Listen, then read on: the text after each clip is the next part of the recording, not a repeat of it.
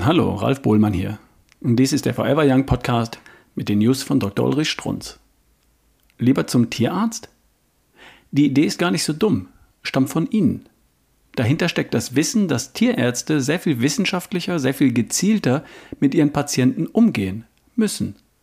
Bei Tieren kann man nicht einfach mal die eine, mal die andere Pille ausprobieren und fragen, wird's besser?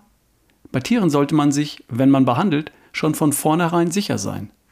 Tierärzte scheinen das zu können. Wie ich darauf komme? Na, lesen Sie doch einfach mal mit. Letzten Samstag folgender Fall. Eine junge Hündin, die auf Besucher losgeht, sie belästigt, hochspringt, schon mal zwickt. Der Besitzer wandte sich an Hundeprofi Martin Rütter, der auch zum Hausbesuch antrat. Die Diagnose? Die Hündin muss sich besser ins Rudel einfügen, den Besitzer als Leitbild akzeptieren. Bevor es aber mit dem Training losgeht, jetzt kommt's, sollte die Hündin als erstes Magnesium bekommen, damit sie innerlich erst einmal ruhiger und gelassener wird.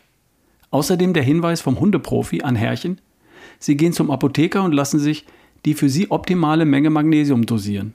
Das kriegt die Hündin. Keine Sorge, das können wir nicht überdosieren.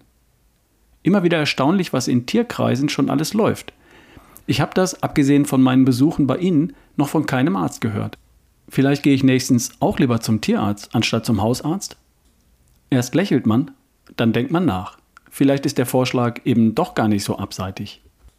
Das war eine News von Dr. Ulrich Strunz, vorgelesen von Ralf Bohlmann hier im Forever Young Podcast. Bis zum nächsten Mal.